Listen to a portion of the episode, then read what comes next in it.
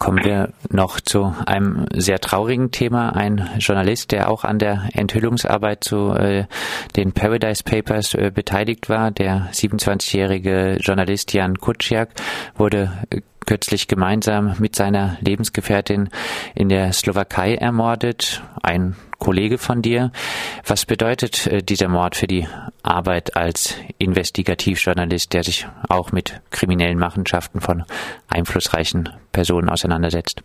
Ja, ähm, man muss ja sagen, es ist der zweite Mord jetzt an jemandem aus unserem Team. Daphne Galizia Caruana wurde im Sommer ermordet auf Malta mit einer Autobombe. Ähm, Jan jetzt äh, erschossen ähm, mit äh, seiner Freundin ähm, und das Furchtbare, also das ist furchtbar an sich, aber besonders furchtbar für uns natürlich ähm, ist, diese Sachen finden in Europa statt. Äh, eine Flugstunde irgendwie von Berlin entfernt. Hättest du mich das gefragt, irgendwie vor einem Jahr hätte ich gesagt, völlig unmöglich. Jetzt muss man gucken, irgendwie, woher kommen diese Morde? Ähm, wer hat ihnen Auftrag gegeben? Ist es wirklich in Drangheta, wie das jetzt aussieht? Also italienische Mafia und ähm, vor allem aber auch, inwiefern hängt die Regierung damit, jeweils von der Slowakei und auch von Malta, inwiefern haben da Regierungspolitiker ein Klima beginnt, was solche Morde überhaupt erst ähm, ermöglicht. Ich möchte dazu noch eins sagen, bei beiden Morden ist es ja so, das ist nicht ein Auto, was von der Straße abgekommen ist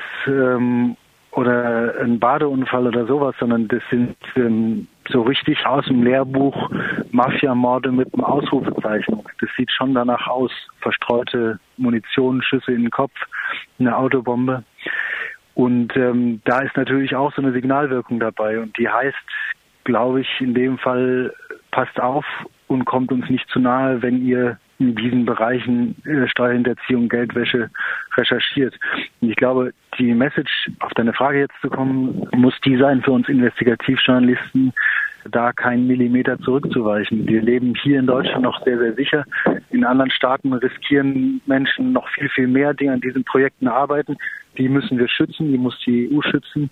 Und wir alle, die wir die Möglichkeit haben, frei und kritisch und unabhängig zu recherchieren, müssen das jetzt verstärkt tun, so dass klar ist, dass äh, man auch mit dem furchtbarsten Mittel, solche Menschen zu ermorden, diesen Kampf äh, gegen Geldwäsche, Steuergestaltung durch Konzerne und Steuerbeziehungen nicht äh, beenden wird.